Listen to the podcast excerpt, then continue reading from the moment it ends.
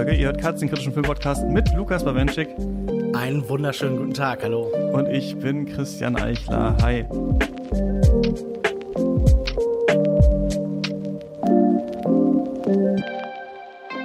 Es müsste jetzt Mitte August sein, äh, wo ihr das hört. Für uns ist es aber noch Mitte Juli. Über uns sind viele Sachen noch nicht ganz hereingebrochen äh, Barbenheimer. Keine Ahnung von diesen beiden Filmen, wie die waren oder so. Äh, während ihr das hört, wisst ihr das schon, wisst auch unsere Meinung dazu wahrscheinlich. Denn diese Folge soll ein kleiner Lückenfüller sein in der Cut Sommerpause im August.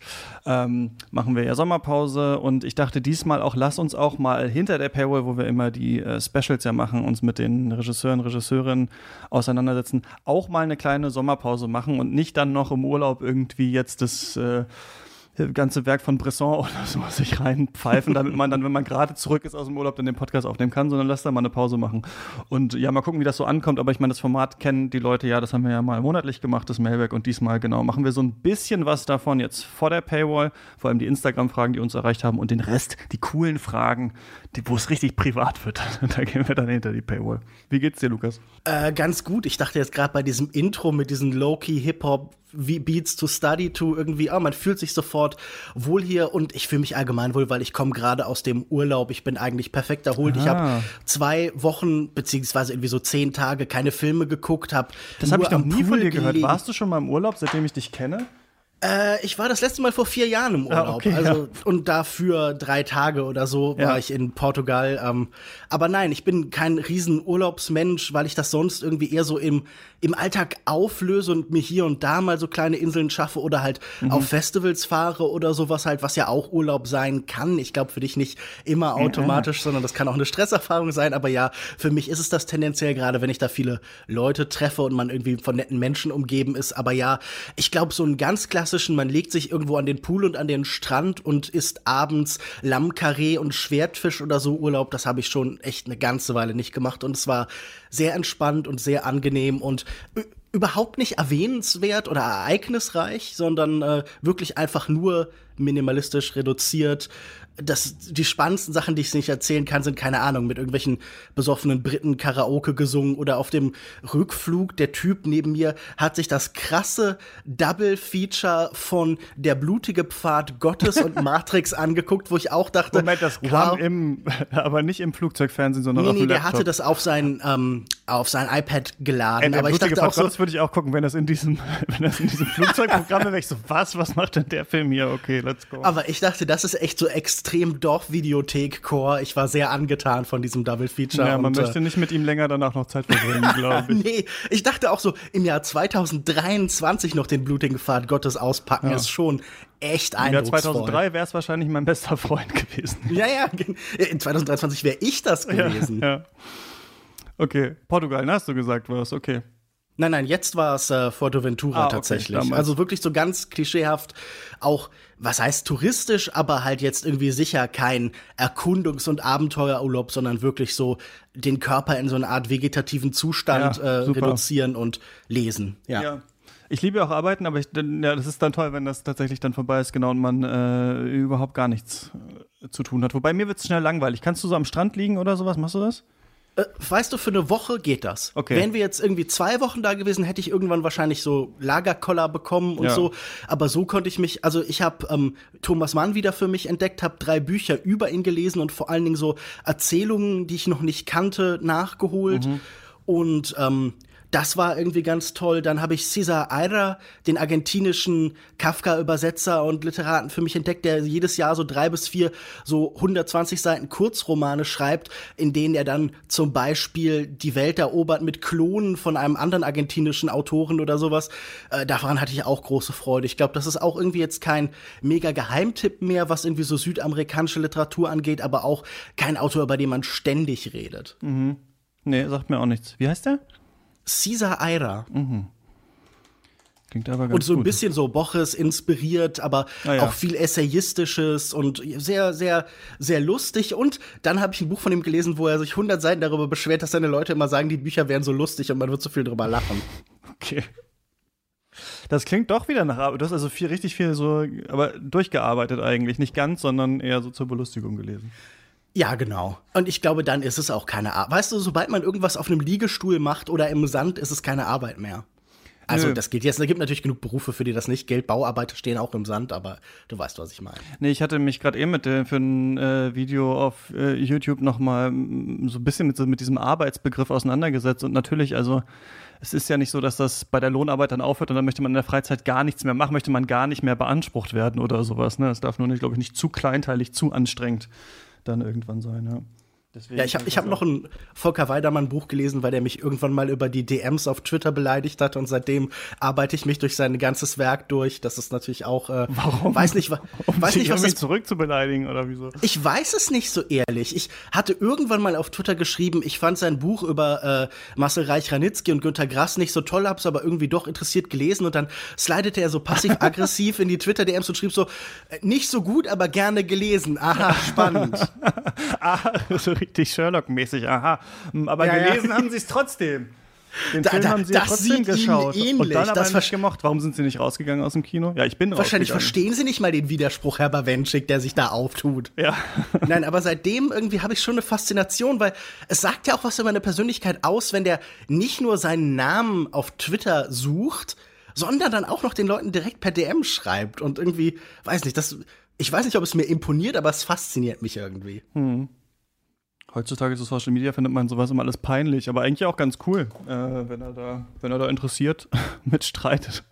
Ich dachte halt so krass, dass der Typ, der sonst beim literarischen Quartett saß und so plötzlich dafür Zeit hat. Vielleicht ist einfach äh, nicht so viel Literaturkritik sowieso noch so online irgendwie zu finden. Ne? Da muss man nehmen, was man kriegt. Lukas Tweet. Ja, aber ich meine, das ist mir mit Daniel Pascal Zorn, als ich was über sein Buch geschrieben habe, damals auch passiert. Ich habe über dieses mit Rechten reden was geschrieben und da bekam man natürlich auch sofort eine Antwort. Ja, das kann ich mir da auch gut vorstellen. Ähm, ja, lass uns doch mal zu ein paar Fragen kommen, vielleicht zu äh, den Fragen von Instagram erstmal, dann gehen wir hinter die Paywall und dann, dann reden wir nochmal persönlicher über, äh, über Katz und da, was wir uns Da beleidigen wir dann auch mit Namen und so. Da beleidigen wir dann die Leute, die die Instagram-Fragen gestellt haben äh, und uns nicht, uns nicht unterstützen. Äh, Mia Ortiz hat äh, geschrieben, ich habe eine Story gemacht, hat gesagt, worüber sollen wir sprechen? Eine Folge über das Kino von Federico Fellini wäre toll. Ja, denke ich auch. Bin ich nicht Klar. so mit äh, befasst, wer hätte es gedacht, aber ähm, habe ich auch Bock drauf und genau, wir arbeiten uns ja in den Specials hinter der Paywall ähm, äh, kommt eins im Monat eigentlich an diesen ganzen Regisseuren, Regisseurinnen ab und ich denke, ähm, ja, Fellini ist auch auf der Liste. Darf ich schon mal vorwegschicken, dass ich gar nicht der allergrößte Fellini-Fan bin, sondern dieses Gefühl habe, da ist viel Interessantes drin, aber auch wie so oft bei so großen Autorenfilmen so ein Übermaß von Ego, so ein Übermaß von Nabelschau und ich habe das Gefühl, er löst alle, sagen wir, inszenatorisch intellektuellen Probleme, alles, was im Kino so als Frage im Raum steht, irgendwann mit Exzess. Und das fühlt sich manchmal wie so eine Übersprungshandlung, wie so eine Fluchtbewegung an. Aber das würde ich mir dann noch mal im Detail angucken. Es ist sicher jemand, über den man viel sagen kann. Ja, ja, klar, machen wir. Auf jeden Fall. Äh, Fabian Yu schreibt, was ist eure Meinung zum Analog-Digital-Diskurs? Und da muss ich ja immer sagen, dass ich immer im Film sitze und irgendwann mich frage, Mist, du musst doch jetzt eigentlich auch nochmal darauf achten, ob das analog oder digital ist. Und dann versuche ich mir das anzugucken und digital, also klar also dass etwas digital ist, aber nicht Film, das kann man auf jeden Fall ganz gut erkennen.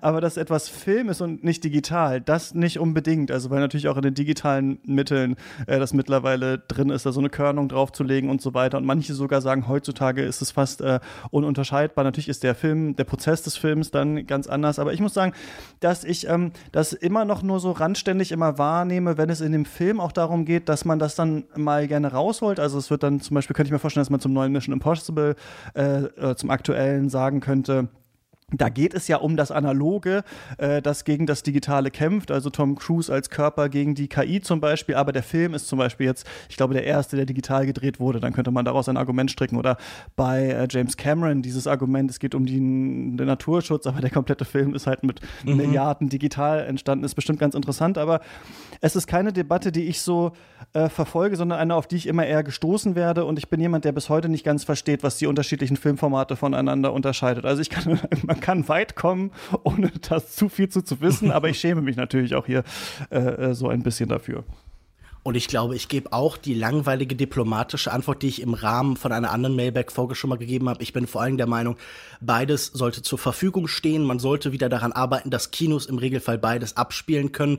Es ist total wichtig, bestehende Kopien, den Bestand in den Archiven gut zu bewahren und eben vor allen Dingen auch zu erweitern. Wenn wir in der ganzen Welt schauen, gibt es immer wieder Angriffe oder sagen wir auch Vernachlässigung eben von Archiven. Und ich muss sagen, dass natürlich das immer so eine Art Fetischcharakter hat, wenn man über die besondere Schönheit von 16 und 35 Millimeter spricht oder so. Aber ich muss sagen, wenn jetzt zum Beispiel Pietro Marcello oder so wieder 16 Millimeter auspackt oder äh, Mark Jenkins oder so, dass das mich schon noch mal in einem anderen Maße affiziert, dass ich da schon irgendwie auch was verbinde mit so einem bestimmten Look, der ja auch immer mit einer Zeit und mit einer anderen Welt irgendwie zu tun hat. Mhm. Und wenn ich zum Beispiel auch diese ganzen New Yorker, New Yorker Experimentalkünstler Künstler mir angucke, die eben alles das halt mit ihren stummen 8 oder 16 Millimeter Kameras gedreht haben. Das ist einfach eine Art, auf die Welt zu blicken, die sofort irgendwie was Besonderes mit mir macht. Und ich wünschte, es hätte einfach ein festes Standbein im Kino und ich bewundere auch immer die Filmemacher, die sich noch dafür einsetzen, weil ich eine grundsätzliche Faszination, eine grundsätzliche Begeisterung habe für vermeintlich überholte, auf den Müllhaufen der Geschichte geworfene Kulturtechniken. Also zum Beispiel so Sachen wie Stop Motion oder so. Mhm. Ich finde es immer schön, wenn ich das Gefühl habe, da versucht jemand etwas zu bewahren. Nicht aus einem Sinn vom reinen Konservare, vom rein konservativen Aktiven, sondern irgendwie aus dem Gefühl raus, nein, es liegt eine eigene Kraft, eine eigene Ausdrucksmöglichkeit in dieser spezifischen Form. Und davon würde ich mir mehr wünschen, dass sich Leute vielleicht Gedanken darüber machen, was sie da genau drehen, wie du es vielleicht beschreibst im Blick auf sowas wie zum Beispiel Mission Impossible oder so. Also, dass man das Medium auch in den Mittelpunkt stellt. Es gab gerade im, äh, im MoMA eine große Ausstellung über Videokunst und da dachte ich auch, also so diese Zeitalter der Videokunst, diese flackernden Bildschirme mit diesen ähm, Seitenlinien und so, das ist auch irgendwie eine Ästhetik, die äh, vielleicht irgendwie genutzt werden kann. Ich glaube immer, dass man damit Möglichkeiten findet, halt noch Teile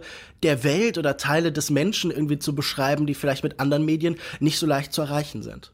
Was ich total bezeichnend finde, ist aber auch, dass wenn man mittlerweile B-Movies, irgendwelche Sachen. Manchmal ist das, kann das eine alte Folge Derek oder irgendwas sein, was im Fernsehen läuft ja. und man schaut das und denkt sich so, das sieht ja viel besser aus als irgendwie alles, Total, was ja. wir heute auf Netflix kriegen oder sowas. Ich meine, neulich ist so ein Bild rumgegangen, äh, wo Nick Fury, ähm, also Samuel L. Jackson am Set von Secret Wars dieser Marvel-Serie sitzt. Und er sitzt einfach nur auf einem Stuhl und dahinter ja. ist Greenscreen und dann in der richtigen äh, Folge ist dahinter einfach die Wand des Raumes einfach abgefilmt, weil mittlerweile wirklich und die so Pistole viel, wurde auch ersetzt, gell? Genau, weil ja. man so viel im Greenscreen macht und damit man so viel am Ende nochmal bearbeiten kann, umschmeißen kann und so weiter und so fort, dass man ja selbst die Ausleuchtung oder sowas äh, geht dann irgendwann digital. Also das ist schon krass, was verloren gegangen ist, finde ich, merkt man auch. Und dass man manchmal so alte Sachen sieht und sich denkt, ach krass, das sieht ja total toll aus. Und heute würde man jemanden total dafür loben, so gedreht zu haben. Aber damals war es so ein bisschen Stangenware und es hat halt dieses körnige, ein bisschen unverfälschtere noch. Ja.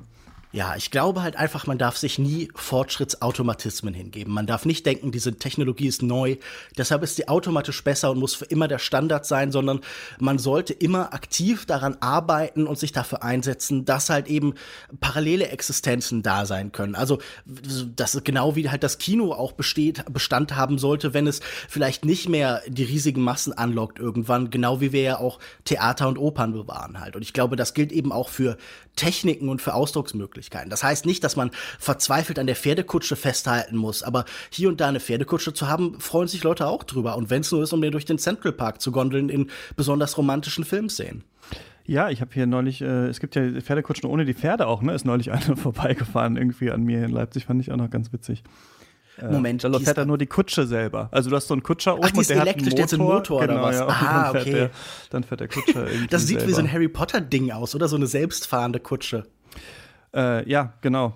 Vielleicht, genau, vielleicht war ich einfach auch noch nicht ähm, magiebegabt und habe die, äh, Ja, diese, die- diese düsteren Dämonenpferde nicht erkannt. Wie wir beide gerade nicht auf den Namen kommen und so kurz äh, nachgrübeln. Ich wusste nicht mal, dass die besonderen Namen haben, aber klar ist Harry Potter, die werden bestimmt irgendeinen, irgendeinen, Ja, ja. irgendeinen besonderen Namen haben, ja. Dögelbirks. Dämonische Pferde, Harry Potter. Live-Recherche, der spannendste Teil jedes Podcasts. Thestrals. Geflügeltes Pferd steht hier aber auf Deutsch. Also das, äh, ja, passt dann schon Ja, irgendwie. nicht, so, nicht so original übersetzt. Ähm, Jan hat uns auf Instagram gefragt, warum geht es bei Katz so selten um Theater? Ähm, also ich denke, die offensichtliche Antwort ist wahrscheinlich, weil es ein Filmpodcast ist und da zählen Serien noch so ein bisschen rein und viele andere Kunstformen nicht so richtig. Also deswegen machen wir wahrscheinlich keine einzelnen Folgen über Theater. Zweite Antwort wäre, ist, weil ich kompletter Hochkultur-Banause bin. Also ich gehe eigentlich nicht ins Theater, ich gehe kaum ins Museum, ich gehe nicht in die Oper, ich besuche keine klassischen Konzerte. Deswegen ist das für mich kein naheliegender Vergleichspunkt und so. Auf theoretischer Sicht wahrscheinlich schon. Ab und zu sind ja Leute, die auch Theaterwissenschaftler ZuhörerInnen sind zu Gast. Janik Neulting zum Beispiel bringt da manchmal so ein bisschen was ein. Ich bin da aber nicht so eingelesen. Ich denke aber und würde auch in Zukunft gerne mal wieder, vielleicht so nach diesem Jahr, wieder ein bisschen mehr auch Filmtheorie und so machen. Dann wird es bestimmt auch wieder so ein bisschen zurückkommen. Aber ist jetzt nicht für mich der naheliegendste äh, Punkt darüber bei Katz zu sprechen. Ja, ich muss sagen, es ist auch einfach kein besonders großer Teil meines Lebens. Ich gehe hier ab und zu in Heidelberg ins Theater und habe hier auch sehr positive Erinnerungen an zum Beispiel Inszenierungen von König Ubu und äh, von Upton Sinclairs Oil. Ganz tolle Umsetzungen, aber es gibt hier eben auch viel relativ langweiliges Regietheater äh, und äh, viel Stücke, die mich einfach nicht so sonderlich interessieren. Ich fahre ab und zu noch nach Mannheim, aber das sind beides keine Städte, die jetzt so Theater von, sagen wir, Weltruhm haben. Und nach Frankfurt ist mir dann oft zu weit. Aber ähm, ich werde jetzt im Oktober zum Beispiel wieder in Dantons Tod gehen hier in Heidelberg und äh, ja, wenn es sich ergibt und wenn sich der Vergleich anbietet, schon. Ich lese ab und zu Dramen irgendwie. Ich habe zuletzt wieder irgendwie ein paar Sachen von Tschechow, die ich noch nicht kannte, nachgeholt. Aber ich glaube einfach, dass es nicht so präsent für mich ist, permanent. Das mhm. muss ich ganz ehrlich zugeben. Ich wünsche mir ab und zu, dass es öfter so wäre, aber man kann halt auch, so doof das klingt, nicht alles machen. Und ich lese viel und ich schaue viel Filme und irgendwann muss man halt auch Abstriche machen. Äh, genau so ist es. Ähm, ich glaube, es ist Moritz. Ja, der hat uns äh, geschrieben, äh, fände cool, wenn Lukas mal erzählt, wie der Besuch bei Kino Plus für ihn war.